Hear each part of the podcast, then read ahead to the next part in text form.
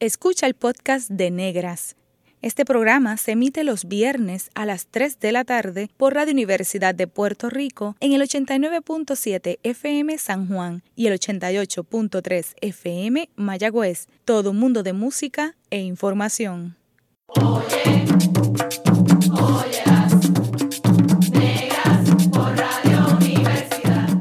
Cadena Radio Universidad de Puerto Rico presenta Negras producido por Colectivo ILE, un espacio para visibilizar proyectos antirracistas y educar de forma crítica e informada sobre la negritud y la racialización.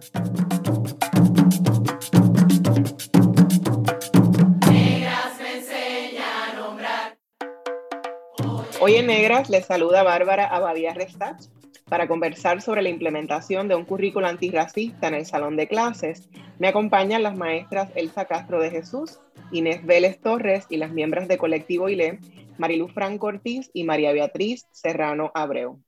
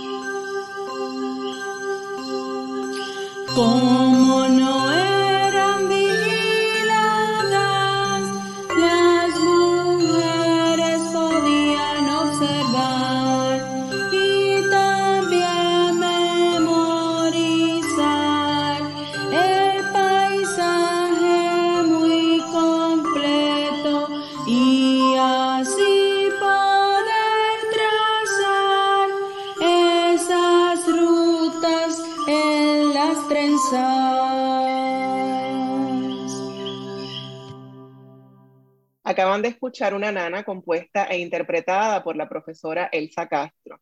La nana Trenzas de Liberación fue producto de su trabajo creando un currículo antirracista en la primera Academia de Afrodescendencia del Departamento de Educación de Puerto Rico. La doctora Elsa Castro de Jesús nació en Ponce, tiene 24 años de experiencia como docente en escuelas y universidades públicas y privadas en Puerto Rico y Estados Unidos.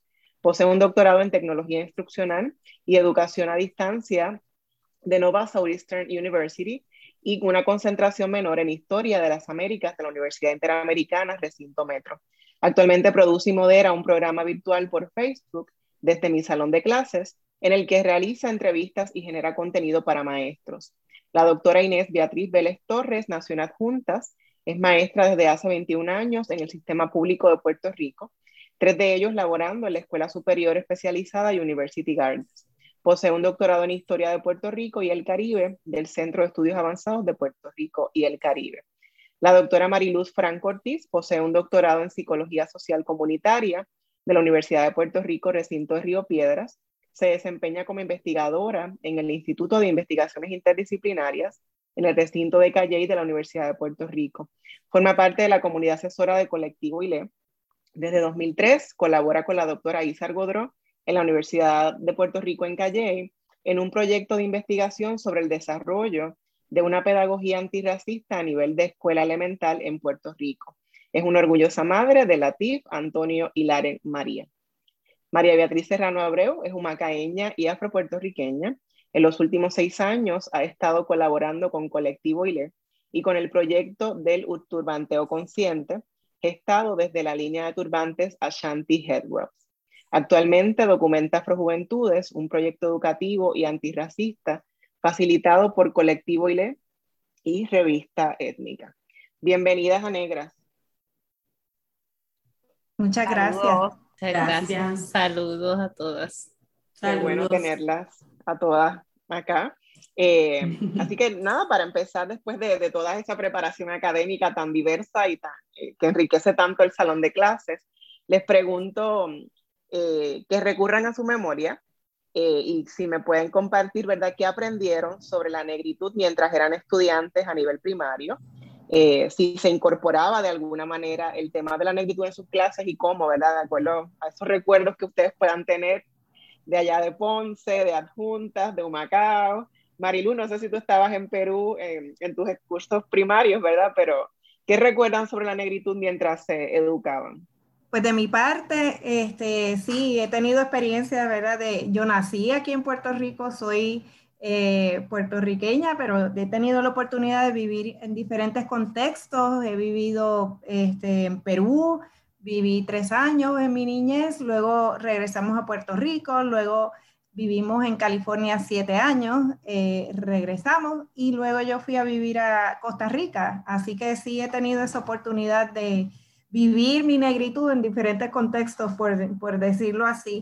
Pero yendo a, esos recuerdos de nivel primario, yo te diría que pues este, no, no, no recuerdo experiencias directamente relacionadas al tema de nuestra negritud o afrodescendencia en clases en específico, no recuerdo, sí recuerdo, sí recuerdo que más bien remirando y recordando la historia, que al leer y, eh, sobre la historia de vida de Arturo Schoenberg, donde en su niñez, una maestra de estudios sociales, eh, pues cuando él dijo, pues, ¿y qué pasa con la historia de los negros, de las personas negras? la maestra pues le dijo que los negros no tenían historia. Eso resonó. Yo diría que retumbó en mí porque sí recuerdo en mi niñez aquel momento en que nos estaban enseñando sobre las llamadas tres raíces, donde eh, se hablaba del descubrimiento de Puerto Rico y mi pregunta era, pero descubrimiento de qué? descubrimiento de quién? si ya había gente aquí, ya estaban los taínos, las taínas, ya estaban aquí. Así que recuerdo como que eso resonó en mí eh, en términos de, de, la historia y de cómo se nos estaba enseñando esa historia. Ahora, tengo que recalcar rápidamente, ¿verdad? Que vengo de una familia no tradicional en el sentido de que, de que mis padres, mi papá, mi mamá, son personas y mi padre que en paz descanse eh, conscientemente negro y orgullosamente negros y negras. Así que vengo de una cuna donde también pasaron por su proceso, pero ya en mi proceso de, digamos, de adolescencia y tal, definitivamente ellos estaban ya con su afro, orgullosamente negros, negras también, y posteriormente, imagínense, acá en Puerto Rico fundaron el Comité de Puertorriqueños contra el Apartheid. Así que vengo de un contexto familiar donde sí se me inculcó ese orgullo y ese reconocimiento de las aportaciones de la negritud en Puerto Rico. En tu caso, Elsa, ¿qué recuerdas? Bueno, yo vengo de Ponce, así que pensando en lo que hablabas en términos de las clases de estudios sociales, las celebraciones del Día de la Raza, de la puertorriqueñidad, yo recuerdo haber eh, recitado Majestad Negra, yo recuerdo haber visto compañeritos que eran del barrio de San Antón bailando bomba, este, en esos días particulares. Eh, pasaba por el Parque de la Abolición de la Esclavitud, ¿verdad? Bien cercano a, a, a mi casa y en dirección también hacia mi escuela. Eh, así que esa era básicamente mi experiencia. Eh, claro, yo tenía compañeros, yo estaba en una escuela que estaba en el barrio Cantera en Ponce y la gran mayoría eran personas evidentemente negras. Así que tenía compañeros que eso formaba parte de mi cotidianidad. En términos de, de, visibilizar si existía algún racismo o algo así, pues realmente no. Y tampoco lo viví, mi papá es dominicano y yo tampoco viví ese tipo de, de, xenofobia en Ponce. Eh, sí veía expresiones como, adiós, pero usted no parece dominicano, este, pero usted no tiene acento, ¿verdad? No es hasta que llego a San Juan que entonces veo e, e, esa frontera, ¿verdad? Y ese discrimen tan visibilizado en términos hacia la comunidad dominicana. Este, así que en términos de, de, de las clases de estudios sociales, lo que tanto hemos hablado de que se debería visibilizar de lo que existe, de que no, eh, de que no existen héroes o heroínas evidentemente negras dentro de nuestro currículo. Eso yo no lo viví. Eso yo no lo viví. Más allá del elemento cultural y la aportación cultural. que se circunscribía a la música, quizás la gastronomía y, el deporte. Y el deporte, correcto. Exactamente eso. Y en tu caso, Inés, en adjuntas. Pues eh, muy poco, ¿verdad? nada, nada, nada. Eh, el, acercamiento que yo tenía con, con la afrodescendencia y con la negritud era viajar a Ponce. este, ¿verdad? Eh, no, los libros nunca enfatizaban nada. Eh, una representación estereotipada eh, solamente para la puertorriqueñidad. Eh, y pues es bien lamentable, ¿verdad? Que eso hubiese ocurrido en mi niñez. De verdad que es doloroso. Es bien doloroso. Y yo, este, ¿verdad? Yo, yo quise, con, ¿verdad? Salir de esa, ¿verdad? De esa cuando eduqué en adjuntas quise también que no fuera así. ¿verdad? Quise llevar, quise abundar, quise ser una maestra que transformara el escenario que yo había vivido. Este, y sí, sentí que había racismo en adjunta, pero también sé que hay una falta de desconocimiento, ¿verdad? de, hay un desconocimiento, hay una falta de de ir a esas raíces, ¿verdad? Este, hay una invisibilización del tema, eh, mayormente en adjuntas, y yo entiendo que en la parte central de la isla, en adjuntas, Lares, Ayuya, eh, la parte indígena, ¿verdad? Es la más que se toca, eh, y eso no está mal, ¿verdad? Pero pues eh, no es, no es lo único. Se enfatiza mucho en la, ¿verdad? En la, la, mezcla de razas, pero se exalta mucho el, el, legado indígena por los yacimientos arqueológicos, por este, ¿verdad? Eh, por esa conexión, ¿verdad? Los parques ceremoniales, etcétera. Se le da mucha, mucha importancia a esa parte de la historia y se elimina lo demás, o sea, hasta ahí, ¿verdad? En la clase de séptimo grado, hasta ahí, en la clase de escuela superior, no se toca, ¿verdad? No sé ahora, hace unos añitos que ya no estoy dando clases en adjuntas, pero esperaría yo, yo veo que hay un movimiento y que este, hay, eh, desde la parte cultural también, pues eh, llama más la atención, ¿verdad? Tengo una estudiante que ahora es maestra y ella da clase de bomba en adjuntas, que eso es bien grande, ¿verdad? O bien, eh, ¿verdad? Eh, es algo distinto, algo que no se veía antes. Este, es un avance, es un avance. Eh, pero sí es bien, es bien doloroso para mí esa, recordar eso. Este, y, y no, no había, ¿verdad? No, no, yo pienso que pues que no, no culpo a nadie, ¿verdad? Eh, simplemente fue un proceso que, que, tenemos que romper y que tenemos que ir más allá y educar. Eh, todavía en adjunta llega una persona negra y es como que, espérate, esta persona no es de aquí, ¿qué pasó? Tú sabes, como que esa todavía, ese conflicto, yo, yo sé que existe, yo sé que existe y es doloroso. Eh, mi familia es bien, bien abierta, pero es una familia conservadora este, y pues tampoco se habían expuesto, ¿verdad?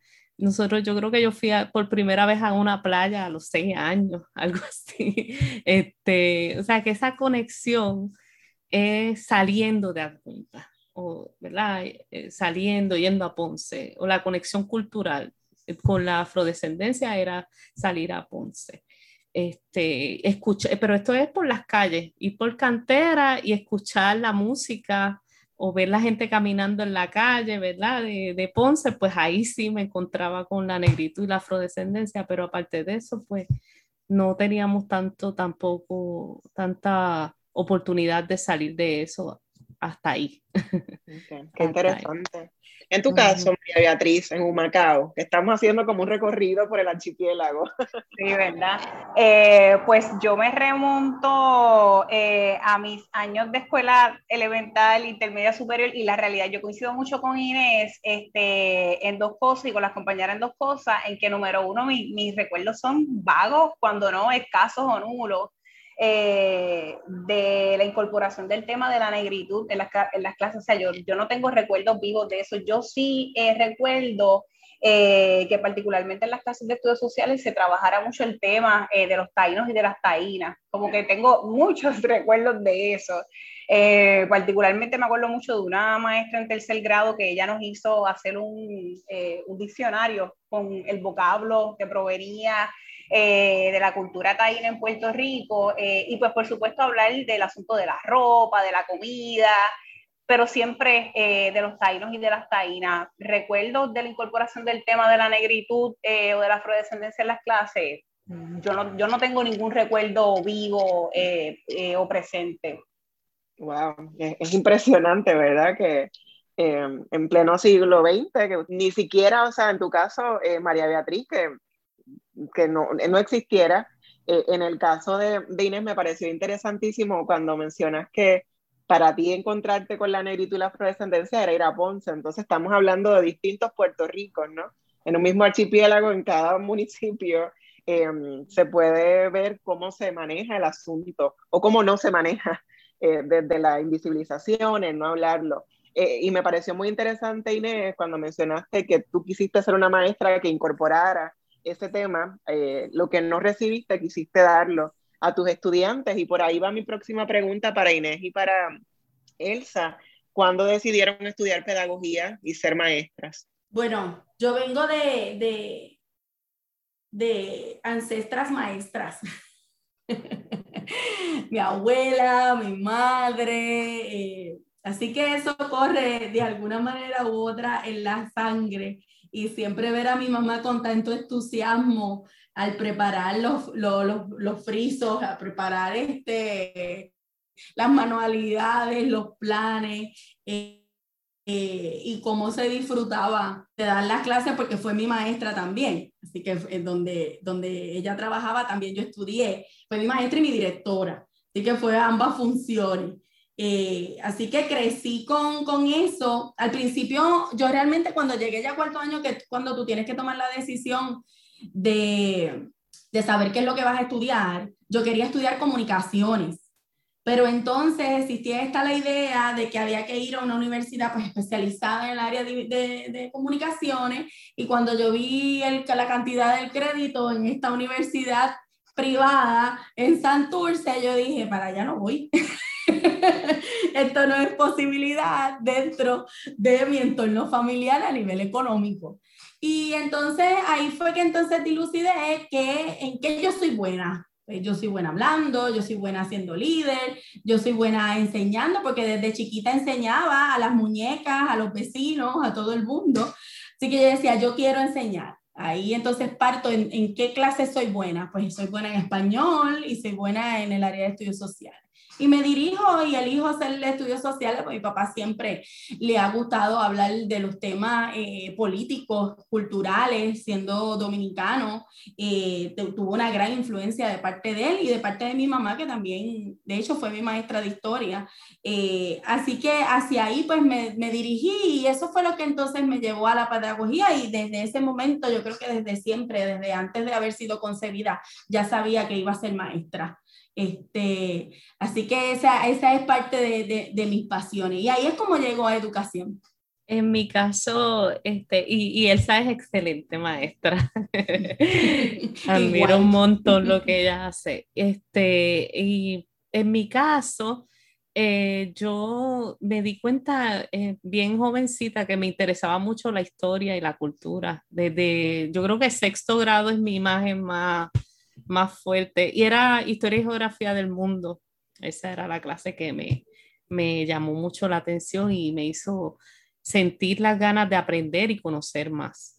Eh, luego, entonces, este, yo participé en las luchas antimineras de la década de los este, 90 con Casa Pueblo y fui guía de Casa Pueblo. Este, era una joven bien activa en ese tipo de lucha ambiental. Entonces, ellos me dieron muchos adiestramientos. Esa fue mi escuela. Eh, dieron, me dieron muchos adiestramientos. Fui guía de, de, de los bosques que los bosques surgieron de ese espacio, ¿verdad? De esas luchas. Y este, cuando decidí, cuando estaba en cuarto año, yo callé maestra de historia. Esa fue mi opción este, número uno. Eh, y este, pues ahí fue que entonces ya yo, eh, con toda esta experiencia, porque este, la educación debe ser esa experiencia, ir al campo, ¿verdad? Estar eh, tener la experiencia desde la escuela superior, eh, trabajando con gente, con público, con jóvenes, eh, ¿verdad? Esa experiencia que fue bien rica y fue de lucha también, pues me ayudó a exponerme en, en, esa área, en la historia y en la educación ambiental. Este, y ahí, pues entonces de ahí hasta ahora. En tu caso, María Beatriz, estudiaste mm, trabajo social y luego hiciste una maestría en educación. ¿Qué te motivó a estudiar educación? eh, anda, esa pregunta. Pues mira, em, es una maestría en educación con una especialidad en investigación y evaluación de programas. Eh, o sea, como que tiene y no tiene que ver. Eh, yo, mi interés primordial en, en, en llegar a esa maestría eh, fue el énfasis en investigación, como que esa curiosidad siempre como que querer seguir explorando, que ya lo había cultivado en el bachillerato con trabajo social. Eh, y fue una oportunidad, te recuerdo que tenía una profesora que me decía, mira, a ti que te gusta la investigación cualitativa y esto, yo creo que tú deberías mirar este programa que se llama INEVA. Y yo dije, bueno, yo no sé qué yo voy a hacer con eso, pero ahí es que yo me voy a tirar. eh, ahí es que yo me voy a tirar y creo que fue, creo que fue una de las mejores decisiones que he hecho en mi vida porque por ahí empecé a conocer a Colectivo ILE, eh, como que una cosa me llevó a la otra. Eh, y de ahí eventualmente a conectar con Lenis Mariana en el turbanteo consciente y a, y a llegar a donde estoy ahora. Así que eh, creo que ha sido una de las, de las eh, de las experiencias y de las decisiones más importantes de mi vida porque he estado conectada con otros procesos de conciencia racial que me han llevado a donde estoy hoy aquí con ustedes. Y, les pregunto, ya me dijeron que de acuerdo a sus memorias, el tema de la racialización, pues no se trabajaba del racismo antinegro. ¿Cómo ustedes llegan a, a estudiar, verdad, pedagogía? en el caso de Mariluz, pues como profesora universitaria y trabajando estos temas. ¿Qué ejemplos de racismo antinegro ustedes identifican en las escuelas? No se trabaja el tema, pero ustedes reconocen que existe racismo en Puerto Rico. ¿Cómo lo identifican en las escuelas? ¿Tienen algunos ejemplos puntuales que nos puedan compartir?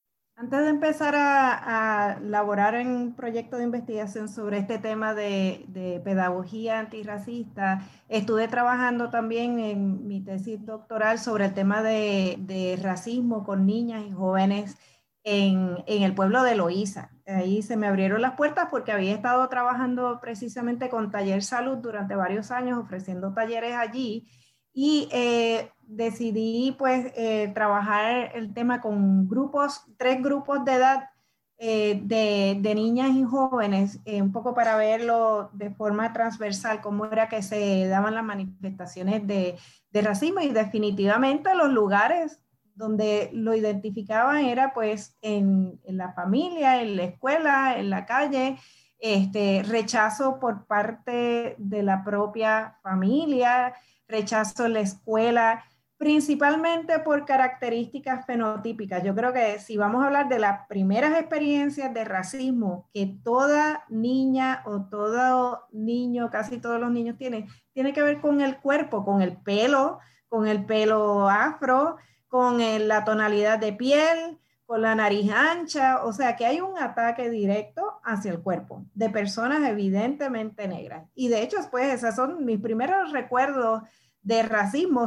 tiene que ver con mi pelo, con mi cabello, ¿verdad? Este, de, en, el caso de Perú era la gente tocando mi pelo todo el tiempo y este, como tocando porque era la única niña, seis años, negra, ¿verdad? Y entonces todo el mundo tocando, tocando, tocando. Este, se da pues eh, el, asunto de la burla, de la humillación en las escuelas. Uno, ese es parte de todo el proceso de, pues, de investigación y de recopilar esas experiencias. Había maestras que decían, pues que a fulano lo molestan porque tiene piojo y dicen que tiene piojo y cuando la maestra iba a ver, lo que tenía era un afro, no tenía piojo, lo que tenía era un afro. De forma tal que eh, ese es como uno de los, digamos, de los puntos eh, eh, principales de donde se manifiesta el racismo a través de ataques, ataques continuos hacia el cuerpo de personas evidentemente negras.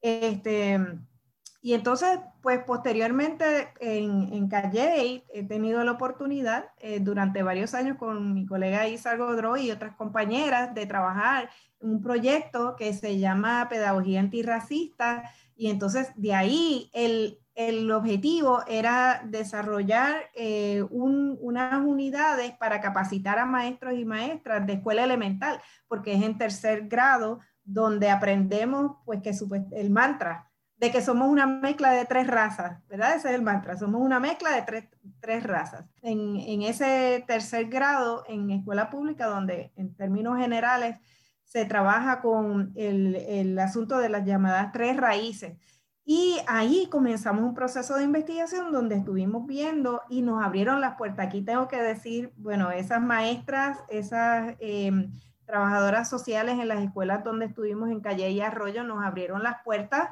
y decían, identificaban que estaba el problema de racismo, para empezar. O sea, íbamos con, obviamente, el interés de explorar y abordar eh, sobre el tema de racismo y negritud, pero ellas reconocían, ellos reconocían que sí, que, había, que existía racismo y nos abrieron las puertas para incluso observar en el salón de clases, mirar esos textos, esos libros, y ahí pudimos apreciar tanto el contenido de los textos como las imágenes que había una carencia, que había una historia, una versión de la historia eh, eh, distorsionada, porque era más unilateral desde el punto de vista, ¿verdad? De, este, de lo negro como sumiso, de la, y ahí se presentaban, para dar ejemplos concretos, pues imágenes de personas esclavizadas en, en posiciones muy sumisas, que era con el latigazo, con las cadenas,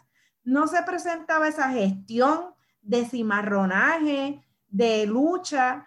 Eh, eh, había un desbalance, una carencia en términos de imagen y de contenido. Y eso fue parte de lo que nos, digamos que nos, em, nos motivó definitivamente a seguir trabajando en otras fases del proyecto, pero inicialmente pues eh, fueron esas escuelas, en esas escuelas donde nos abrieron las puertas para observar y cómo se daban esas manifestaciones también eh, de parte de la, de la familia o, de ese cuestionamiento de esos niños, de esas niñas, si pertenecían o no a su familia, por ejemplo, que, que esa es tu mamá, que ese es tu papá, ¿cómo es posible si es más oscuro o que ese es tu hermano? O sea que son varias manifestaciones, algunas directas de ataque al cuerpo directamente y otras sublime, eh, eh, más sutiles, sutiles, pero que están ahí y están ahí cotidianamente. Así que yo destacaría esas experiencias. Muy bien, gracias Mariluz por hacer ese recuento, ¿verdad?, de, cómo se manifiesta el racismo en, en, la educación. Así que al regreso de la pausa continuaremos conversando sobre racismo en la educación en Puerto Rico, pero también cómo implementar un currículo antirracista. Sigue en sintonía con Radio Universidad de Puerto Rico. La clase de historia que no nos Está escuchando el podcast de Negras. Este programa se emite los viernes a las 3 de la tarde por Radio Universidad de Puerto Rico en el 89.7 FM San Juan y el 88.3 FM Mayagüez. Todo mundo de música e información. Usted está escuchando Negras, inspiradas en la grandeza de nuestras ancestras. Le saluda Bárbara Abadía Resach. Hoy tengo el honor de conversar con Elsa Castro de Jesús, Inés Vélez Torres, Mariluz Franco Ortiz y María Beatriz Serrano sobre cómo implementar un currículo antirracista en la educación escolar. Quisiera preguntarles a Elsa e Inés si tienen algunos ejemplos concretos, ¿verdad?, de, cómo han vivido eh, o cómo han intervenido eh, con asuntos de, de con, situaciones de racismo antinegro en los salones de clase o en las escuelas en las que han trabajado? Pues este, después de haber yo trabajado en adjuntas, yo me muevo a, la, a la, zona metropolitana, a una escuela que, ¿verdad? Orgullosamente digo, se llama República de México. Todo el que pasó por esa escuela siempre lo va a recordar. Era una escuela intermedia eh, con la mayoría de la población visiblemente negra, afrodescendiente y eh, también la mayoría de la población inmigrante. Y no tan solo de República Dominicana, que es el país que ¿verdad? más recibe en esta zona, esto es Río Piedra, eh, también teníamos cubanos, eh, haitianos o de, padres de algunas de las islas o Antillas menores. Así que teníamos una riqueza, una diversidad eh, bien, bien bonita, hermosa. Y, este, eh, y pues yo ahí en esa escuela fue que yo le pedí al colectivo ILE que nos visitara, porque también teníamos muchas dificultades, ¿verdad? Este, eh, y eran jóvenes, adolescentes, que estaban chocando en ese espacio pequeño, en esa escuela pequeña, chocando entre sus negritudes, vamos a ponerla así, ¿verdad? Este, o por su lugar de origen, o por su forma de hablar.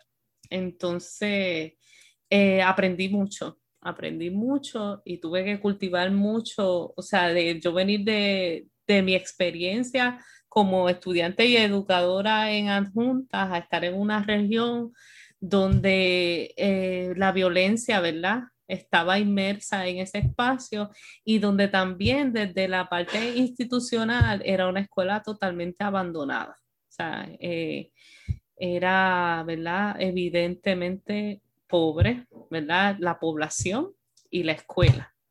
Eh, sí recibíamos cosas porque estábamos en una región pobres se recibían fondos, pero se veía un abandono institucional al punto de que la cerraron, ¿verdad? Y luchamos porque no la cerraran, luchamos mucho porque eh, habíamos logrado tener un espacio, ¿verdad? Donde eh, los jóvenes que llegaban ahí salían y podían eh, tener una visión. O sea, nosotros, yo tenía una población que los papás los habían protegido de la criminalidad este, del residencial, de la calle.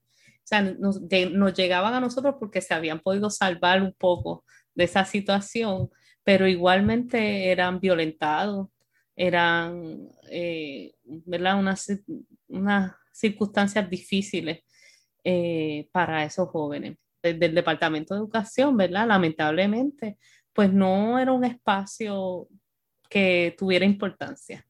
Este, y pues entre ellos mismos también teníamos unas situaciones que, que hubo que sanar. Entonces yo, yo, yo, yo hice la eh, Día de la Afrocaribeñidad.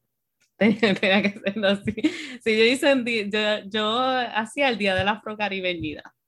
Y pues este, lo hice como en dos ocasiones. Este, antes de que se formara, ¿verdad? Eh, eh, bueno, tratando de también tener experiencias culturales a ellos que fueran, eh, que ellos vieran su riqueza, que ellos vieran sus opciones, que ellos disfrutaran de su afrocaribeñidad.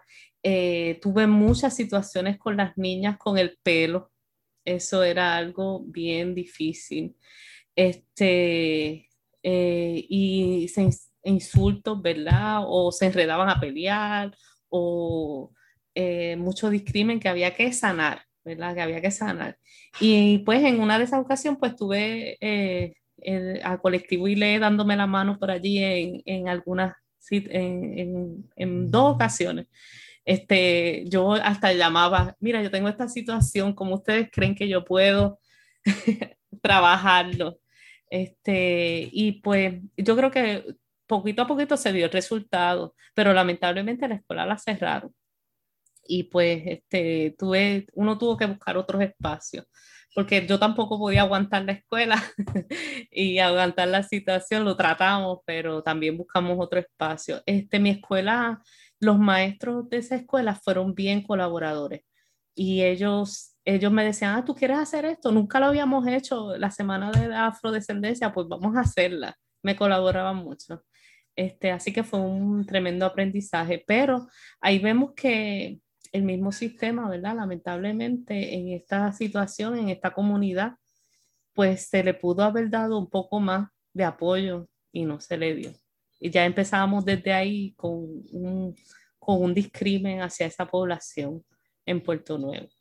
Y este, bueno, al llegar en la República, eh, al llegar a University Garden, pues yo debo decir que es un ambiente bien totalmente distinto. Eh, tenemos una población de estudiantes visualmente negras y, y muchos estudiantes también identificados con la afrodescendencia. Eh, no, no lo pude poner en la actividad que nosotros tuvimos, pero también yo hice como unos videos ellos exponiendo las issues y las controversias de diferentes temas y yo entiendo que la mayoría se trataba acerca del discrimen y el racismo, o sea que hay material, hay, hay una avanzada, ¿verdad? Eh, de estudiantes que quieren hacer las cosas distintas. Pero también tengo estudiantes que están saliendo a, estudiar y que las universidades le ofrecen eh, villas y castillas porque serían la única representación negra en la universidad, o sea, y eso también eh, es fuerte saberlo. En tu caso, Elsa, ¿qué recuerdas o que has tenido que intervenir en situaciones de racismo en la escuela?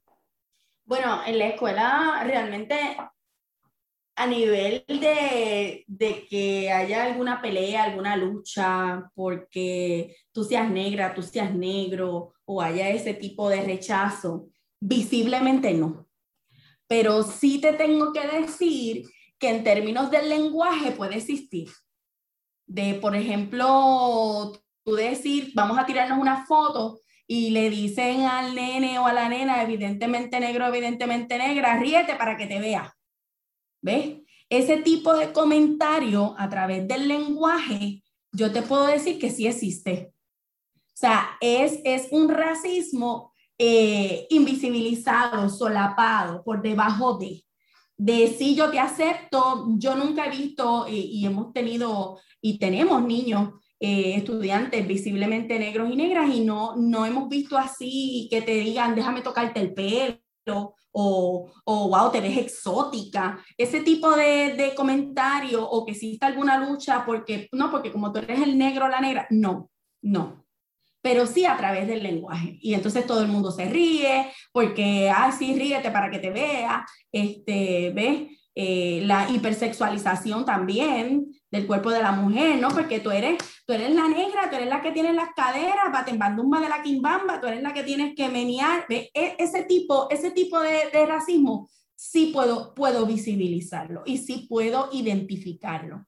Pero así en términos de tú por ser negro negra, hayan luchas en términos de clase o, o, de, o racial, no, eso no lo he visto. Interesante, ¿verdad? Porque eso es el llamado racismo sutil, ¿verdad? Esas microagresiones en el, en el, vocabulario, en esa socialización cotidiana. Pero me pareció muy interesante lo que comentaba Inés, de lo que podríamos decir que es el racismo estructural y sistemático. Como esa escuela donde había estudiantes visiblemente negros de República Dominicana, de Puerto Rico, de, donde, eh, de Haití, donde imperaba la pobreza, fue la escuela cerrada, la escuela que necesitaba más recursos eh, y le costaba más, ¿verdad? Entonces también como desde el Departamento de Educación uno ve esas diferencias en el trato, ¿verdad? A unas escuelas tienen unos privilegios que otras no tienen, ¿no? En el propio San Juan, como uno puede ver cómo hay tantas diferencias en, en cada escuela, ¿no? Cada escuela es un mundo pero también cuando miramos a las poblaciones que hay en esas escuelas, pues es una forma, ¿verdad?, de, de, plantearnos cómo es que opera el racismo sistemático y estructural, pero me parece también eh, muy enriquecedor que ustedes pues hayan intervengan, ¿verdad? Y que hayan eh, incorporado en sus salones de clase eh, herramientas, ¿verdad? Antirracistas, a pesar de que a lo mejor los estudiantes no lo están pidiendo, precisamente porque es un tema del que no se habla, pero que ustedes entienden que es importante. y esto nos lleva a hablar de la Academia de Afrodescendencia, que quiero contar, ¿verdad? Que justamente días antes de que tuviésemos el lockdown por el, coronavirus, tuvimos una reunión que facilitó Sheikir Isabel Cucuta, la directora del programa de estudios sociales del Departamento de Educación, eh, y algunas eh, personas tuve el honor de estar allí también para conversar con el exsecretario de Educación, eh, para hablar, ¿verdad?, sobre la importancia de, de que hubiese un currículo antirracista. También debo destacar que hay muchas iniciativas en distintas escuelas, que hay muchas maestras y maestros que voluntariamente están trabajando el tema de la racialidad y de la racialización y trabajan desde una perspectiva antirracista en sus salones. Eh, pero a nivel del sistema, eh, todavía pues no ha pasado. Y el año pasado, 2020, eh, tuvimos la oportunidad de, ¿verdad? de tener la primera academia de afrodescendencia, que a pesar de que la pandemia trastocó el plan original, pues se tuvo que dar de manera virtual. Eh, y se redujo la cantidad de participantes, pero igual así ustedes, ¿verdad? Elsa e Inés fueron parte de esa academia y Mariluz y María Beatriz fueron facilitadoras. Eh, ¿Qué experiencias nos pueden contar Mariluz y, María Beatriz sobre los temas que desarrollaron en la academia? ¿Cuál fue la recepción y qué logros pueden destacar de la Academia de Afrodescendencia? Yo puedo, eh, pues mira, que yo fue aquella, esa academia, eh, creo que ha sido número uno, un gran paso este, en la historia de Puerto Rico en general, ¿verdad? Y particularmente eh, del Departamento de Educación. y estuvo, una de las cosas que más interesantes a mí me estuvo era que el contenido de esa academia, eran, la academia estaba compuesta por siete talleres en total y el contenido de todos los talleres fue bien diverso. Eh, o sea que eh, ese acercamiento fue bien chévere en el sentido de que no, no, nos estamos acercando a hablar de la negritud o de la afrodescendencia desde unos temas particulares, ¿verdad? Como es el asunto del folclore, por ejemplo, que no está mal, eh, pero es, es como una sola visión, ¿verdad? Y hay otras visiones este, a través de las cuales nos podemos acercar a hablar de estos temas. Eh, y esa fue una de las cosas que a mí me pareció bien interesante, ¿verdad? Se estuvo hablando eh, de literatura, Yolanda Arroyo Pizarro eh, trabajó un taller sobre el tema de la literatura afrodescendiente, el profesor Noel Allende estuvo hablando sobre el tema de la música, se habló, ¿verdad?, del continente africano para poder entenderlo en, su, en su justa perspectiva, ¿verdad? Eh, estuvo María Elba hablando del tema eh, del arte, eh, de, la mirada de la afrodescendencia en el tema del arte en Puerto Rico. O sea que hubo una mirada, yo creo que para hacer un primer acercamiento fue una mirada bastante interdisciplinaria y yo diría que hasta transversal, ¿verdad? De, de cómo entender la afrodescendencia para poder trabajarla en un currículo antirracista y afrocentrado en el contexto escolar. Yo particularmente estuve trabajando eh, el, el, taller que estuve facilitando tuvo que ver precisamente, ¿verdad?, con eh, qué consideraciones tomar en cuenta a la hora eh, de diseñar un currículo antirracista. y algunas de las cosas que hablábamos en ese taller, ¿verdad? En resumidas cuentas, porque yo creo que fue una mirada, fue una conversación desde lo teórico hasta el asunto de la experiencia, pero, ¿verdad? Cómo también podemos ver el racismo a nivel institucional y en el contexto de la escuela. Em, y de los varios temas que se trabajaron en el taller que me tocó, eh, que me tocó facilitar, fue, ¿verdad?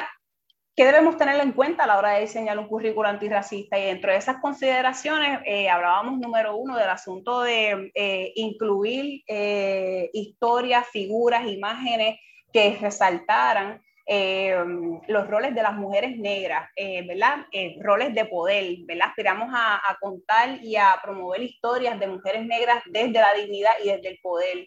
Hablábamos también, ¿verdad?, de la importancia de comprender una mirada interseccional al tema de la raza, ¿verdad? Cuando hablamos de interseccionalidad, hablamos de cómo distintas identidades sociales intersectan un cuerpo para promover una, una experiencia particular. Y dentro de otras cosas que hablábamos, este asunto también de rescatar el asunto de la memoria ancestral, eh, de plantear nuestra presencia como, como afropuertorriqueños y afropuertorriqueñas en conexión con el Caribe, ¿verdad? Eh, un poco desplazar la mirada de todo el tiempo estar mirando hacia los Estados Unidos eh, y un poco mirar hacia nuestros, nuestros vecinos, ¿no? el Caribe, Latinoamérica, etcétera. Y entre otras cosas, hablábamos también de la importancia de considerar un análisis eh, de poder eh, a la hora de analizar distintas estructuras sociales, institucionales, para ver, ¿verdad?, cómo se manifiesta ese racismo, como Inés decía ahorita, es un poco una invitación a alejarnos de entender el racismo como eh, a nivel individual, ¿verdad? Entre una o dos personas y un poco desplazar esa mirada a, cómo es que eh, se promueve y se perpetúa esto eh, desde una mirada estructural. Voy a dejar ahí a Mariluz para que, para que hable de su taller. Seguro sí. bueno, pues yo diría que esto fue un sueño hecho realidad. Este, ese espacio de la Academia de Afrodescendencia, realmente venimos soñando con esto, ¿verdad? a raíz de la experiencia de, de investigación, pero este, pues que se llevó a cabo durante nueve años y a raíz de esa experiencia, pues eh, publicamos este equipo de trabajo eh, un libro titulado Arrancando mitos de raíz, guía para una enseñanza antirracista de la herencia africana en Puerto Rico. Nuestro sueño eh, desde que se fue formando el proceso de investigación y posteriormente el libro, fue eh, incorporarlo al, al, currículum, ¿verdad? Que, que, sirviera de guía para maestros y maestras de escuela elemental para remirar lo que estamos enseñando, para hacer un análisis, para, una, para hacer una mirada también de dónde estamos con respecto al tema. Lo que quisimos hacer fue eh, ofrecer unas herramientas en concreto para estar mejor preparadas para enfrentar efectivamente el racismo interpersonal, el, llamado bullying. ¿Cómo ustedes han incorporado lo que aprendieron en esa academia al salón de clases? Pues este, en mi caso, eh, a mí me pareció una experiencia grandiosa.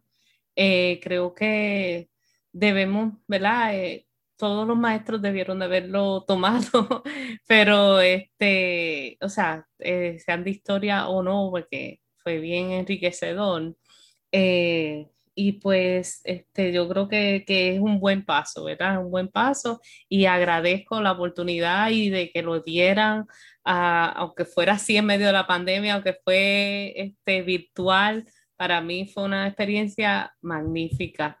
Este, y pues rapidito que ocurrió, que tuvimos los, los talleres, el y yo pues eh, tuvimos la iniciativa de hacer esta actividad eh, de la afrodescendencia eh, y yo, yo en mi caso yo incorporé, ya yo, ¿verdad? Como vengo trabajando desde hace muchos años la historia de Puerto Rico, pues ya yo incorporaba algunas cosas, eh, pero el conocimiento es tan, tan enriquecedor, ¿verdad? Que uno siempre va a renovarse y el escuchar otras personas, eh, uno siempre es un estudiante, a mí me encantó todos los talleres eh, y el producir, o sea, el producir ensayo, el buscar alternativas, eh, ¿verdad? En cuanto al arte. este, yo hice, hicimos un currículo, nosotras buscando, nos comunicábamos, ¿qué actividad tú hiciste y qué, qué te pareció? Nos compartimos las actividades.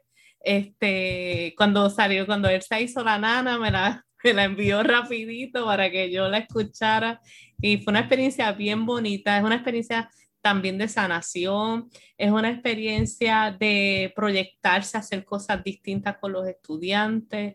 Eh, y pues para mí que esa es, ¿verdad? Ese es el sentido de todo esto.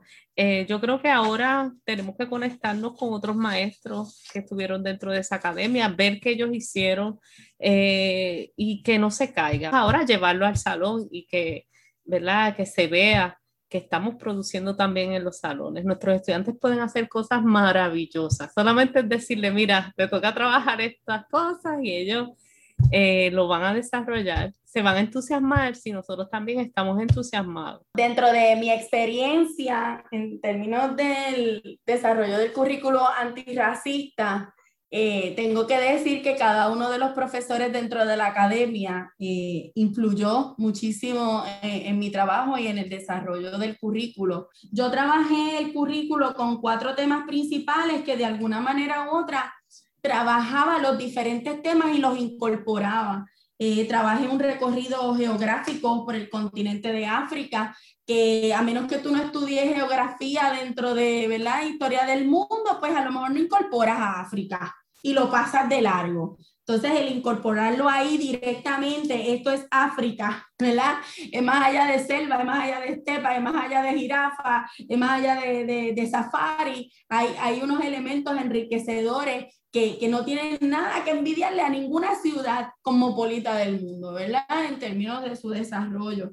Eh, luego pasé a colorismo y, y racialización, perdón, en Puerto Rico, que ahí me ayudó muchísimo María Beatriz eh, en cada una de mis dudas, ¿verdad? Porque son cosas que, que nosotros requerimos profundizar. Eh, luego se dio el prejuicio racial en Puerto Rico, que de ahí es que escuchas el, el karaoke antirracista. yo, yo entiendo que, que la música en todo ser viviente influye pero en los jóvenes más. Los jóvenes son muy musicales, los niños son muy somos musicales. Eh, así que me encanta esta cosa de, si estás hablando de la lírica de X ritmo que me encanta y me fascina y lo bailo, pero entonces vamos a cambiarle, vamos a cambiarle la letra. Y entonces ahí fue que decidí hacer un karaoke antirracista. Y el yo escuchar niñas y niños evidentemente negros en mi salón de clases y que, hablen de la experiencia de cómo han sentido el racismo dentro de las comunidades en las que vive, inclusive dentro de la misma familia, pues entonces es presentar, quitar esa cortina de humo y presentar la realidad en la que estamos viviendo. Así que requerimos ser antirracistas y requerimos ser contestatarios ante eso que ocurre porque todas ustedes visitaron mi salón de clases, Bárbara, eh, Marilú, María Beatriz, Yolanda Arroyo Pizarro, o sea, realmente yo decía, estos nenes, yo quiero que ellos sepan el banquete que ellos están recibiendo en el salón, con estas mujeres que están haciendo patria, que están dejando su legado. Eh, y el, el presentar que Yolanda Arroyo diga, ustedes están haciendo artivismo, porque a través de, las artes están presentando lo que ocurre en nuestro país y están respondiendo ante eso. Y hay esperanza ante eso. Así que me pareció genial y terminar con las luchas étnico-raciales de los puertorriqueños como parte del currículo antirracista bajo el tema que ahí me ayudó María Beatriz fue clave y fundamental con racismo, resistencia y afirmación racial en Puerto Rico.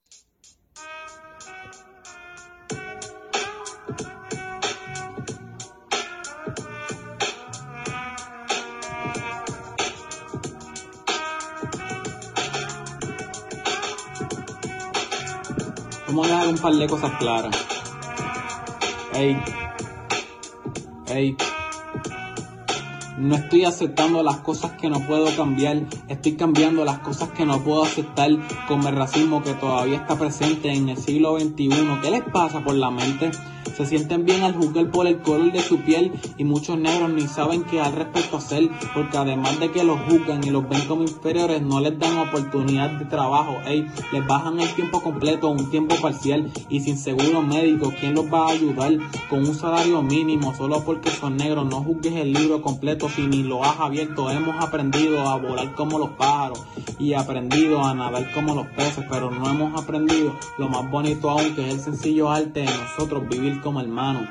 ¿Qué les cuesta darse cuenta que somos iguales? Ya sea blanco, sea negro, eso de nada vale. Esa guerra que existe continuará existiendo mientras el color de piel importe más que el de los ojos. No se dan cuenta de que los que están es lastimando, gente inocente, que lo que quieren es un cambio. No hace falta usar camisetas promocionando. Todas las vidas importan, ya tienen que ir madurando. No hay una vida que importe más que la otra, sea negro, sea blanco, igual a un ser humano.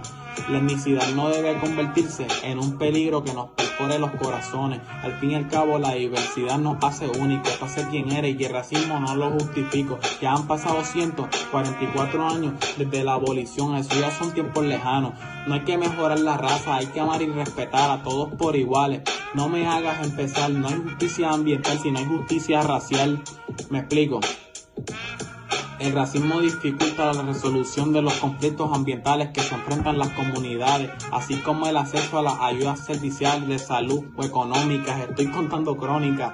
No ves discrimen, como ellos tienen que chavarse el doble de los blancos para poder echar para adelante. Pongan de su parte, luchemos por nuestros hermanos para que esta lucha no sea en vano y se acabe esto en un futuro muy cercano.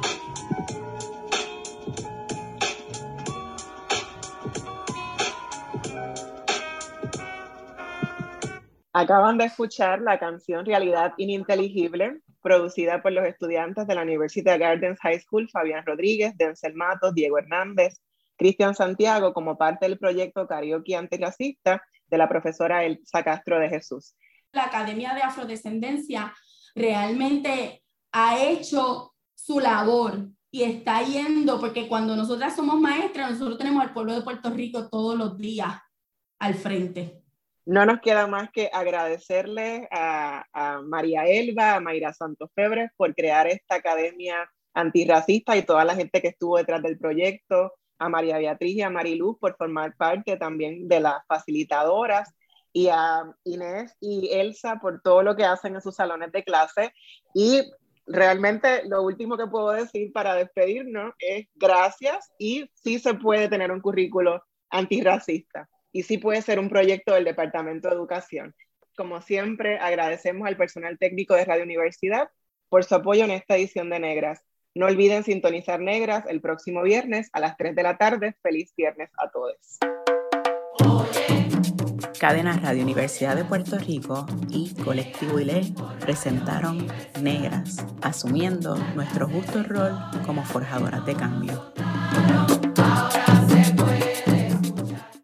Acaba de escuchar el podcast de Negras. Le invitamos a que nos sintonice los viernes a las 3 de la tarde por Radio Universidad de Puerto Rico en el 89.7 FM San Juan y el 88.3 FM Mayagüez. Todo un mundo de música e información.